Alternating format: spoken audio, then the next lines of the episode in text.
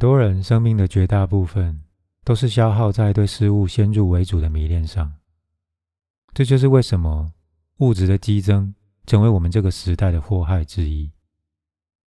当你无法感受到自己所示的那个生命的时候，你很可能就会用物质来填满你的生活。我们可以借由自我观察来研究自己和这个世界所有事物的关系，特别是那些你会称之为“我的”事物、我的东西。你必须要很警觉而且诚实。才能发现你的自我价值感是否受限于你所拥有的东西。有没有一些东西会触发你某些微妙的感觉，让你觉得比其他人重要或优越？缺乏某些东西是否会让你觉得逊于他人，因为他们有的比你更多？你是否会不经意的提到你所拥有的事物，或是炫耀他们，好增加你在他人眼中的自我价值？或是让你的自我感觉比较好。当别人的东西比你多，或是你失去贵重财产的时候，你是否会觉得怨恨或愤怒？而且你的自我价值好像有些缩减了。这是一个有引头的需要，不是真正的需要。小我赖以为生的最基本心智结构就是认同。当我认同某个东西、某个事物。这些东西就会变得跟我一样，也就是说，我赋予了我的自我感给这些东西，所以这些东西就成为我身份认同的一部分了。我试着在事物中寻找自己，可是却从来没有真的成功，最后还让自己迷失在这些事物中。这就是小我的命运。一个小婴儿从懂事以后。就知道开始要做比较，他可能和其他小朋友炫耀：“我家比你家大，我的玩具比你的贵，我比你更高更壮。”再长大一点，这些比较上升到更复杂层面的思考：“我比你聪明，我比你赚得多，我比你更有名气。”有趣的是，一栋房子，一辆车子。还会转成一个心理层面的念想，从外在世界进入你的内在世界。透过这个念想，一栋好房、一辆好车，又变成我的一部分。从一个外在的客体，透过脑的运作，转化成一个心理的客体。接下来，我们的身份也就离不开它了。我们每个人都在物质上追求，比如更多钱、更多财富，来达到某个地位，就好像透过别人的看法或自己所认为的地位，才有生存的价值。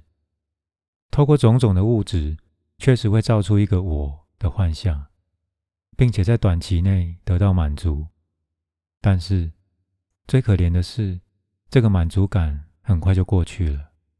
然后我们还要再找更多才能满足，无法再多了，就换一个新目标，一样只是不断在强化小我的观念。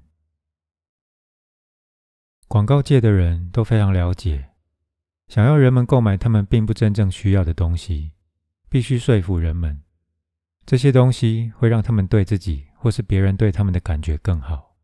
换句话说，就是为他们的自我感加分。比方说，广告商会告诉你，如果用了这个产品，你就会出类拔萃，一直你会更加圆满。或是他们可能在你的脑海中制造一个印象，这个产品是和一位名人、一个年轻有魅力或快乐无比的人有关联。这里隐含的一个假设就是，你买了这个产品之后，透过一些神奇的连结行为，你会变得像他们一样。或是表面上的形象会看起来和他们一样，所以很多情况下，你买的不是那个产品，而是买一个身份认同的强化品。名牌的标签基本上是让你买一个集体意识的身份认同，他们非常名贵，所以也非常独特。如果每个人都买得起，他们就会失去心理上的价值，那么剩下来的。就只是物质的价值，那大概只有你付的价钱的零头而已。每个人会认同于什么样的事物，因人而异，取决于你的年龄、性别、收入、社会地位、时尚、周边文化等等。你所认同的事物就是内容，而你无意识、强迫性的去认同。这就是小我心智运作的最基本的方式之一。矛盾的是，让这样的消费社会继续存在的原因，就是我们试图在事物当中寻找自己，但是不断的失败却是事实。小我的满足是如此的短暂，所以你必须不断的追求更多，买的更多，一直不停的消费。当然。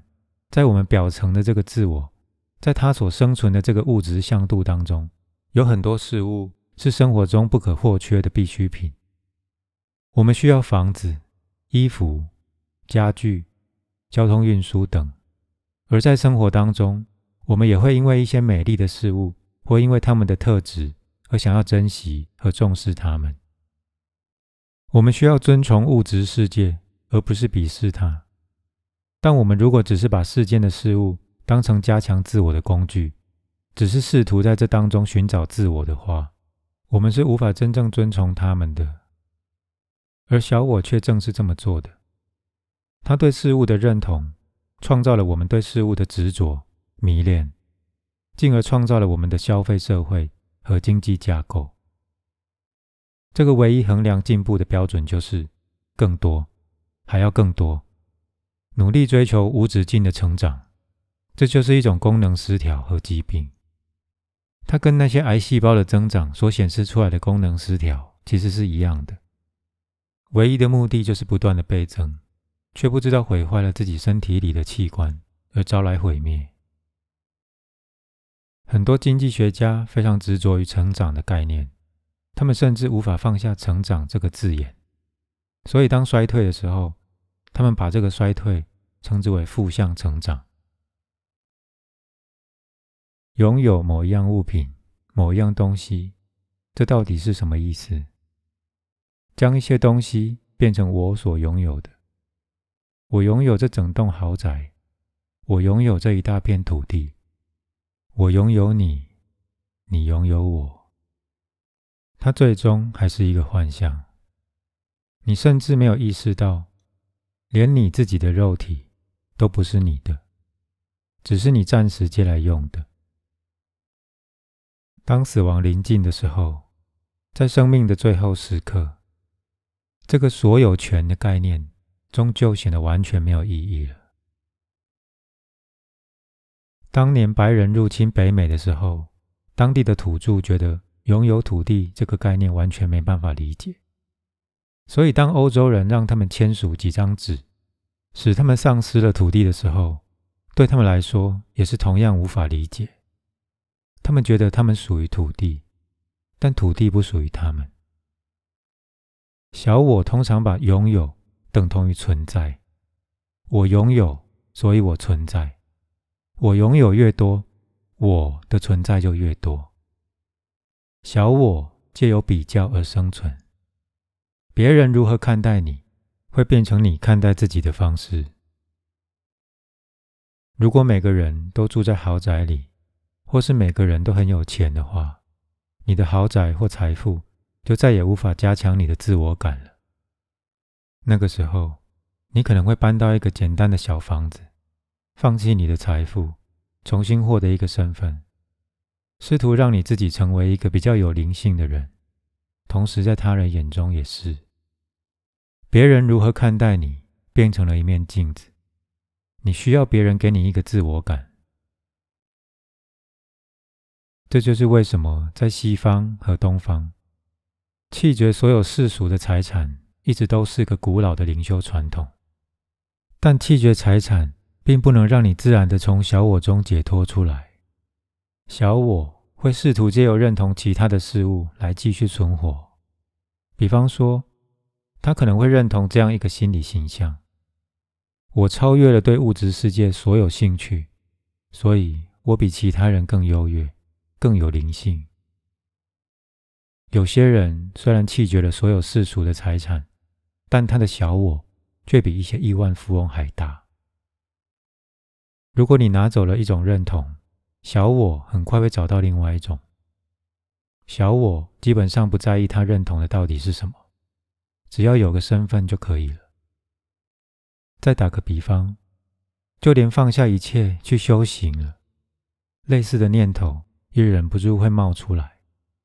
我修得更好，我懂得更多、更高深，我慈悲心越来越大，我也许更开悟了。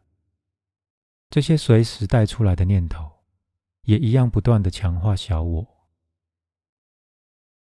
那我们要如何放下对事物的执着呢？试都别试了，这是不可能的。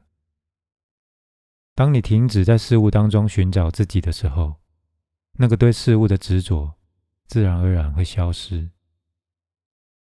在这个同时，只要觉知到你对事物的执着就可以了。而有的时候，你不会意识到自己对事物的执着或认同，直到你失去了他们，或是面临失去的威胁。如果那个时候你生气了，或是开始焦虑等等，那就表示你对他们是执着的。如果你觉知到自己认同于某个事物，那个认同本身就已经不完整了。如果你可以觉察到说，我是那个觉察到自己有执着的觉知，这就是意识转化的开始。